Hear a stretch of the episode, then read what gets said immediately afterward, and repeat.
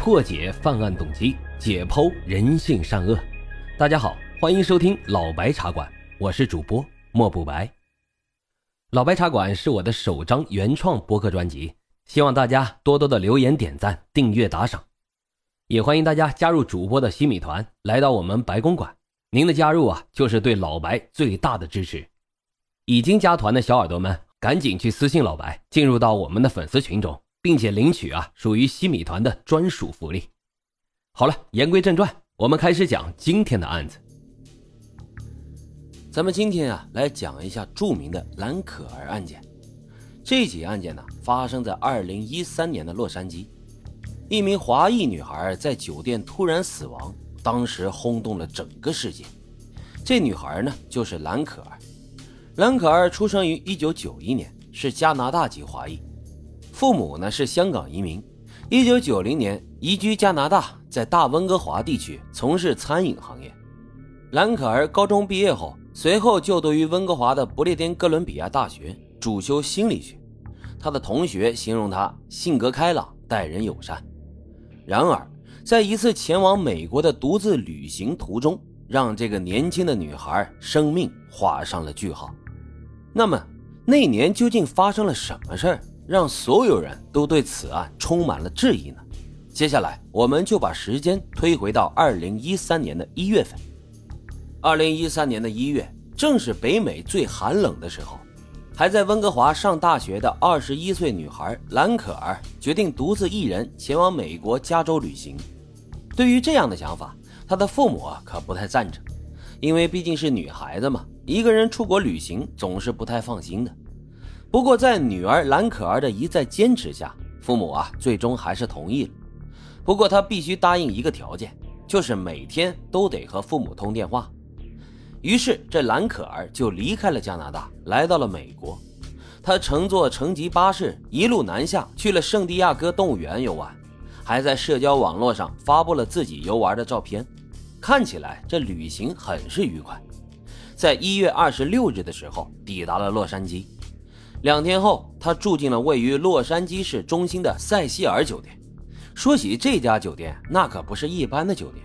这家酒店始建于1927年，酒店有十四层，共六百多个房间。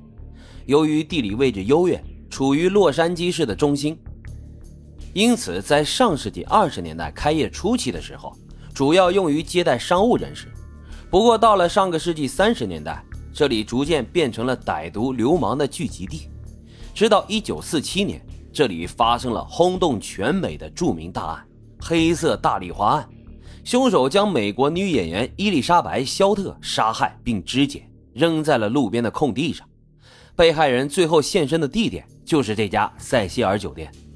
除此之外，著名连环杀手理查德·拉米雷斯以及杰克·恩特维格分别于1985年和1991年。在这家酒店入住。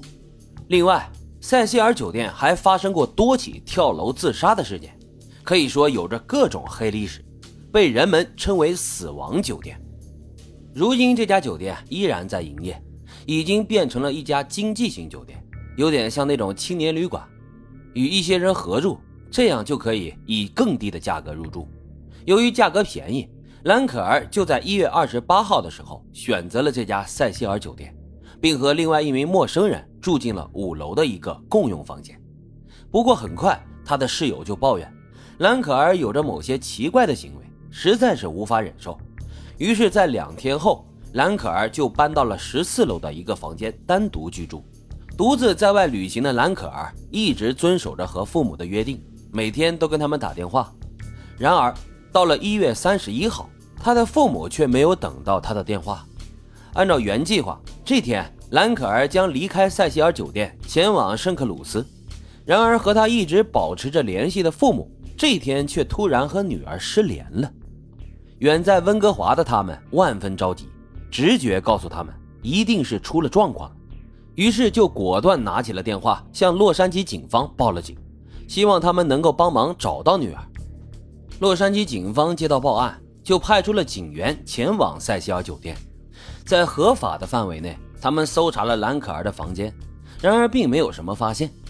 随后，警察又带上了警犬，对包括屋顶在内的建筑进行了搜查。但他们并不能搜查酒店的其他房间，最终啊没有找到兰可儿。随后，警察就在酒店周边进行搜查，到了附近的一家书店，这书店的经理告诉警察，曾经看过兰可儿前来买书。他说兰可儿很外向，非常活泼，也非常友好。经理接着向警察说，他好像在选购一些书作为礼物带回去送给家人。因为我听到他在谈论拿什么书，以及这书是不是太重，旅行时随身携带是否会不太方便，